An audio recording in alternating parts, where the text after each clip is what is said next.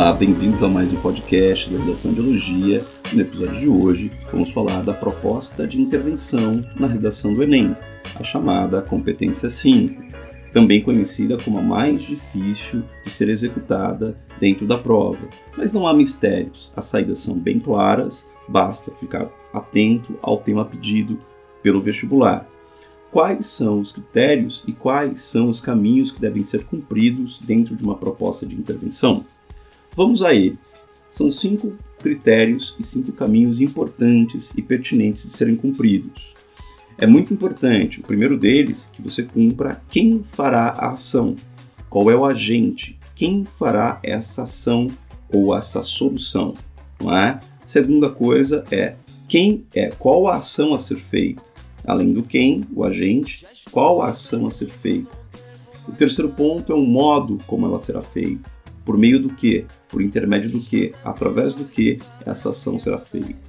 Um quarto ponto é o detalhamento. Como isso pode ser feito? Dê exemplos, pode ser exemplos atuais ou exemplos históricos de como isso pode ser feito, o detalhamento. E o quinto ponto, que é a finalidade, para que isso deve ser feito. Então, reformulando, resumindo, são cinco critérios que devem ser muito bem postulados pelo estudante na proposta de intervenção. São eles: o agente, a ação, o modo, o detalhamento e a finalidade. Vamos dar um exemplo? Vamos para um exemplo. Se tivermos um tema ligado a minorias, como exemplo, a questão da conscientização e inclusão de autistas é, no Brasil, o que nós poderíamos fazer? Poderíamos escolher um agente. O agente poderia ser o Ministério da Saúde, ou poderia ser o Ministério da Educação. Vamos fazer o exercício. Bom, se o Ministério da Saúde poderia fazer o que com a questão é, dos autistas? Ele poderia, por exemplo, urge que o Ministério da Saúde estenda a atuação dos Centros de Atenção Psicossocial, chamados CAPs, atuais responsáveis pelo atendimento multiprofissional de autistas, ao ambiente escolar, por meio da instalação de bases desses centros nas escolas, com profissionais que deverão prestar todo o suporte necessário aos alunos portadores do TEA, que é o transtorno do espectro autista. Veja que nesse período a gente colocou o agente, que é o Ministério da Saúde, ele vai estender a atuação dos centros de atenção psicossocial, os CAPs. Isso daqui já é parte do detalhamento, porque ele vai a ação é estender a atuação dos centros de atenção psicossocial.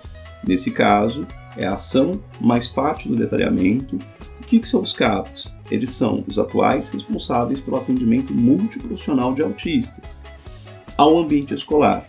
Bom, essa é a ação que poderia ser feita pelo Ministério da Saúde.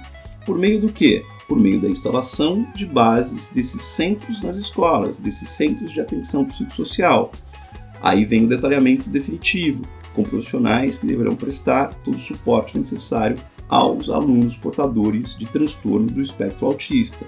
O que fica faltando aqui é apenas a finalidade, mas a finalidade vamos colocar mais adiante. Vamos complementar, vamos completar justamente um outro agente, colocar um outro agente nessa proposta de intervenção. Quem pode agir também? Isso deve ser feito em parceria com o Ministério da Educação, o qual deve também propiciar aos professores cursos de capacitação para o ensino desses estudantes autistas, que, com essas medidas, poderão desfrutar de um espaço plenamente inclusivo. Olha só como a proposta de intervenção vem se complementando. No primeiro momento, apresentamos o agente, que é o Ministério da Saúde. No segundo momento, apresentamos a ação, estender a atuação dos CAPs, depois, apresentamos o como fazer por meio da instalação de bases desses centros das escolas, o detalhamento com profissionais que deverão prestar todo o suporte necessário para os alunos portadores de TEA, e aí apresentamos um outro agente também, em parceria com o Ministério da Educação, que poderia fazer o quê? Também pode propiciar aos professores cursos de capacitação para o ensino dos estudantes autistas. Isso já apresenta o modo como pode fazer e parte do detalhamento, que com essas medidas poderão desfrutar de um espaço plenamente exclusivo, que com essas medidas já faz parte da finalidade. Podemos apresentar mais é, proposta de intervenção? Podemos. Fizemos um exercício.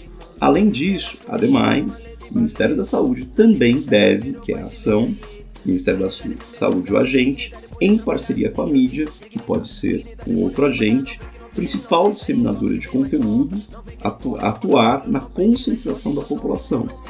Por meio do que? Olha o modo, olha o meio, olha o intermédio, da veiculação de propagandas informativas sobre o transtorno na rádio e na televisão. Aí, para finalizar, vamos colocar a finalidade mesmo. Com essas medidas, o Brasil será mais inclusivo e consciente para todos os autistas. Ou seja, a proposta de intervenção, que é a proposta de solução, deve apresentar cinco níveis e cinco critérios importantes: um agente, a ação, o modo como será feita a ação, o detalhamento, o como, melhor definido, exemplificado. Neste caso, usamos os centros de atenção psicossocial ou mesmo o ambiente escolar por meio de instalação dessas bases de centro de atenção psicossocial nas escolas, com profissionais que deverão prestar todo o suporte. Esses profissionais podem ser profissionais da saúde, psicólogos, terapeutas ocupacionais, não é? que possam é, trabalhar nas escolas. Isso no projeto nacional. Bom, você pode perguntar assim, mas essas medidas são medidas que são utópicas. Podem soar utópicas, mas o Enem não está perguntando para você se essas medidas vão ser implementadas a curto, médio ou longo prazo. Ele está pedindo soluções. E essa é uma forma de apresentar soluções. Portanto, a proposta de intervenção do Enem, ela depende muito desses cinco níveis: agente, ação, modo, detalhamento e finalidade. Cumprindo esses cinco níveis, em apenas um agente já é o suficiente para tirar 200 pontos. Há quem prefira colocar mais agentes, como foi o exemplo dado aqui, sobre uma temática, uma suposta temática de exercício sobre a inclusão de autistas na escola pública e conscientização da população. Ficamos por aqui, voltamos no próximo podcast para conversar mais sobre o Enem. Máximo respeito,